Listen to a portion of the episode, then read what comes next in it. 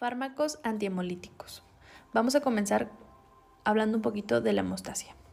Esta se lleva a cabo por dos procesos. El primero es de coagulación y el segundo es de fibrinólisis. A su vez, la coagulación se divide en hemostasia primaria y en hemostasia secundaria.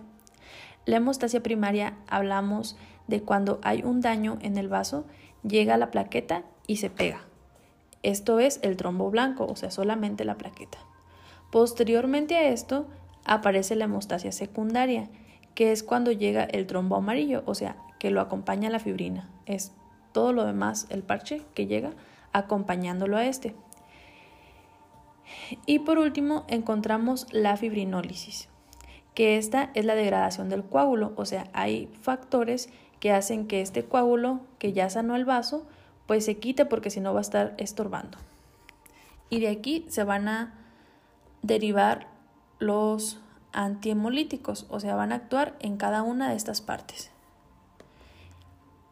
En, cuanto a la coagulación que hace hemostasia primaria, o sea, en la plaqueta, van a actuar los antiagregantes, porque no van a dejar que la plaqueta se una.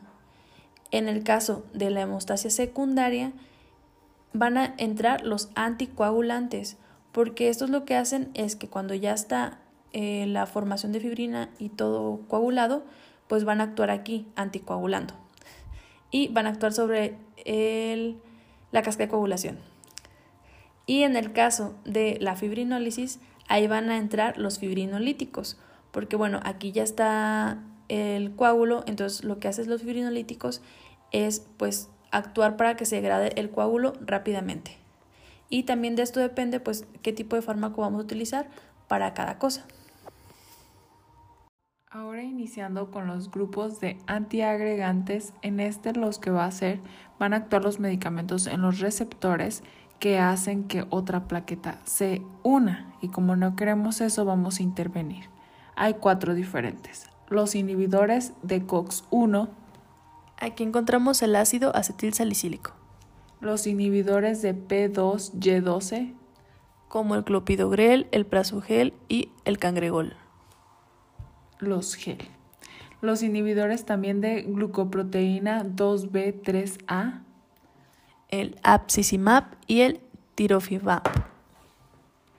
Y los inhibidores PDE. En este caso es el dipiridamol. P-dipiridamol E. Anticoagulantes. Estos los vamos a dividir en si son parenterales o orales. Y bueno, estos como ya habíamos mencionado van a actuar sobre la cascada de coagulación. En el caso de los parenterales, estos también se van a dividir en directos e indirectos. Los indirectos son los que más se utilizan y aquí vamos a encontrar aquellos que estimulan la antitrombina e inhiben el factor 10A. Aquí tenemos la heparina no fraccionada y la heparina de bajo, peso molecular en la cual entra la enoxaparina y la dalteparina. Son las parina. Y en el caso de los orales, también se dividen en indirectos y directos. En el caso de los indirectos, encontramos los antagonistas de la vitamina K.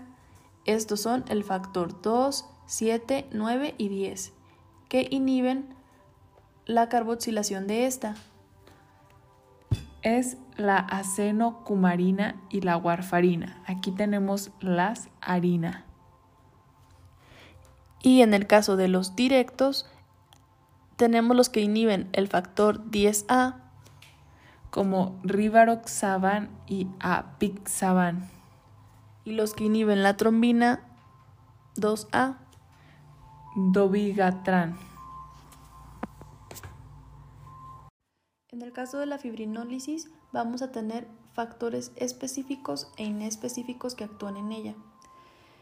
Bueno, primero tenemos que la fibrina va a aparecer cuando hay alguna lesión y junto con la fibrina siempre va a haber plasminógeno que con ayuda del activador plasminógeno van a formar plasmina y esta va a hacer que se degrade la fibrina.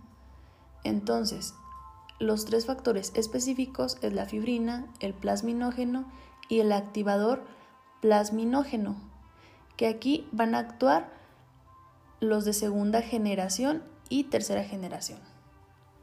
En cambio, cuando actúan otros activadores como la UKN y la SKN para hacer plasminógeno en plasmina, van a actuar los de primera generación.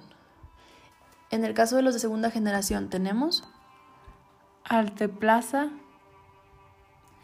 tercera generación, tenecteplasa y reteplasa.